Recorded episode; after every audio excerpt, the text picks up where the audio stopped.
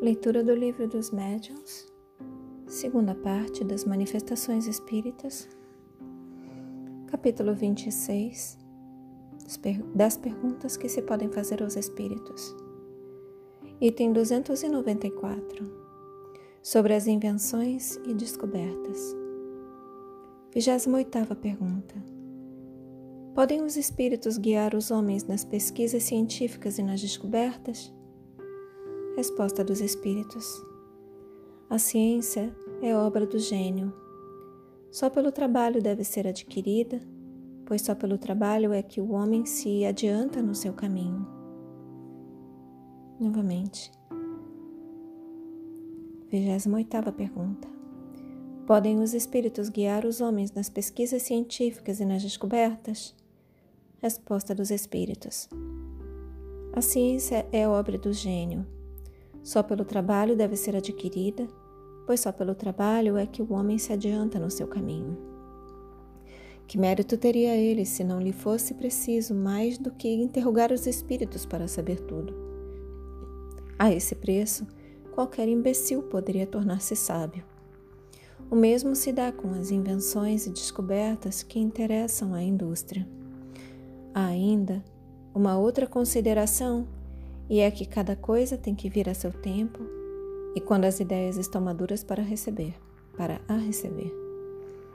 Se o homem dispusesse desse poder, subverteria a ordem das coisas, fazendo que os frutos brotassem antes da estação própria. Disse Deus ao homem: Tirarás da terra o teu alimento com o suor do teu rosto. Admirável figura que pinta a condição em que ele se encontra nesse mundo. Tem que progredir em tudo pelo esforço no trabalho. Se lhe dessem as coisas inteiramente prontas, de que lhe serviria a inteligência? Seria como o estudante cujos deveres um outro faça. 29 pergunta. O sábio e o inventor nunca são assistidos em suas pesquisas pelos espíritos? Resposta dos Espíritos: Oh, isto é muito diferente. Quando há chegado o tempo de uma descoberta, os espíritos encarregados de lhe dirigirem a marcha procuram um homem capaz de a levar a efeito e lhe inspiram as ideias necessárias, mas de maneira a lhe deixarem todo o mérito da obra, porquanto essas ideias preciso é que ele as elabore e ponha em execução. O mesmo se dá com todos os grandes trabalhos da inteligência humana. Os espíritos deixam cada homem na sua esfera. Daquele que só é apto a cavar a terra, não farão depositário dos segredos de Deus, mas sabem tirar da obscuridade aquele que seja capaz de lhes secundar os desígnios. Não deixeis, pois, que a curiosidade ou a ambição vos arrastem por um caminho que não corresponde aos fins do Espiritismo e que vos conduziria às mais ridículas mistificações. Vou ler novamente. 29 pergunta. O sábio e o inventor nunca são assistidos em suas pesquisas pelos espíritos? Resposta: Oh, isso é muito diferente. Quando há chegado o tempo de uma descoberta, os espíritos encarregados de lhe dirigirem a marcha procuram o homem capaz de a levar a efeito e, lhes inspiram as, e lhe inspiram as ideias necessárias, mas de maneira a lhe deixarem todo o mérito da obra, porquanto essas ideias preciso é que ele as elabore e ponha em execução. O mesmo se dá com todos os grandes trabalhos da inteligência humana. Os espíritos deixam cada homem na sua esfera. Daquele que só é apto a cavar a terra, não farão depositário dos segredos de Deus, mas sabem tirar da obscuridade aquele que seja capaz de lhes secundar os desígnios. Não deixeis, pois, que a curiosidade ou a ambição vos arrastem por um caminho que não corresponde aos fins do, do Espiritismo e que vos conduziria às mais ridículas mistificações. E aqui uma nota.